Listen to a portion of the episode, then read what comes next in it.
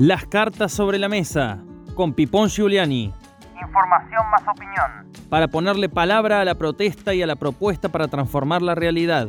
Para visibilizar a quienes producen la riqueza de las naciones, los trabajadores. Para aguantar los trapos de un periodismo sin cerrojos, un periodismo emancipador. Las cartas sobre la mesa. Y no hay tierra santa, ni palos ni banderas más fuertes El desafío de repensar el sistema de salud en la Argentina vuelve a cobrar altura al compás de la profunda crisis del sistema sanitario público en nuestra provincia de Córdoba, que se replica en mayor o menor medida a lo largo y ancho de la geografía nacional.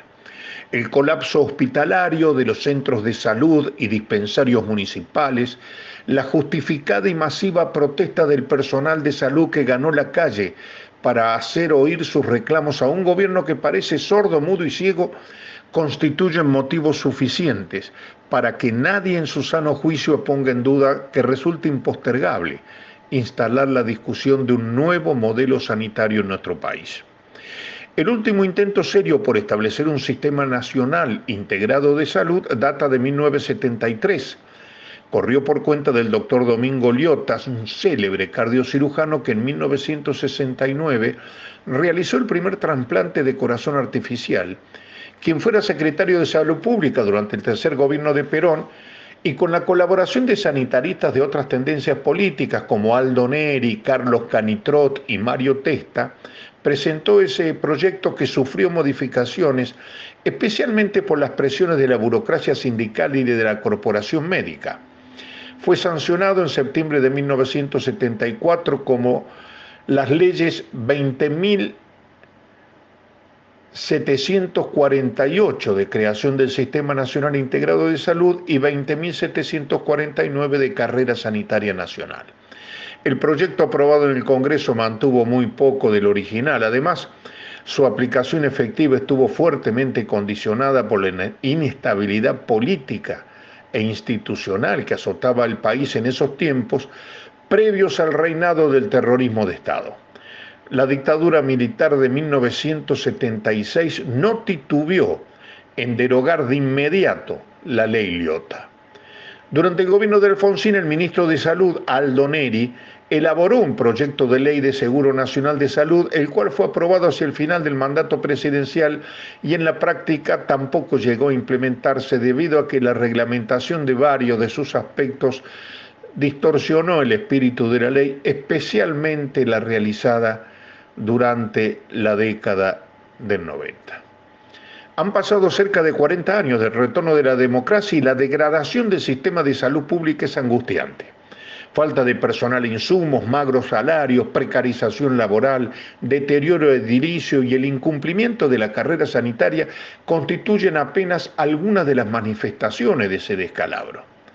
Las obras sociales sindicales, por su parte, siguen bajando por el tobogán del desfinanciamiento, debido al elevado nivel de desempleo y al trabajo no registrado. Los seguros privados, recurso al que apela parte de los sectores medios, avanzan sin demasiadas regulaciones por parte del Estado y son invariablemente caros, sin que ello sea sinónimo de calidad de las prestaciones. La historia enseña que no se debe subestimar el poder de fuego que tienen los grandes intereses vinculados con el negocio de la salud. En el pasado, como ya lo dijimos, hubo intentos de reformas sustantivas que finalmente quedaron truncos, como el proyecto de Carrillo, la legislación sobre medicamentos propuesta por el ministro de Salud Pública del gobierno de Ilia, Arturo Oñatibia, el proyecto de Sistema Nacional Integrado de Salud encabezado por Liota y el Sistema Nacional del Seguro de Salud propuesto por Neri. Ramón Carrillo uno de los malditos de la historia oficial, sostenía que no hay pueblo sano sin justicia social.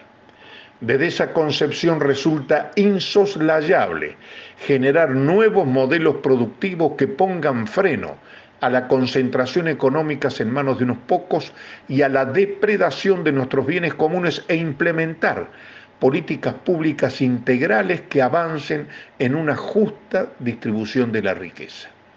Repensar un sistema de salud integrado tiene sentido si se da en el marco de una estrategia de poder que esté en capacidad de dar disputa por un nuevo modelo de nación en el que, en el que la democracia sea compatible con la restitución de los derechos de ciudadanía de los que hoy se ven privados millones de compatriotas arrojados al desamparo social. Será hasta la próxima. Chau. Las cartas sobre la mesa con Pipón Giuliani.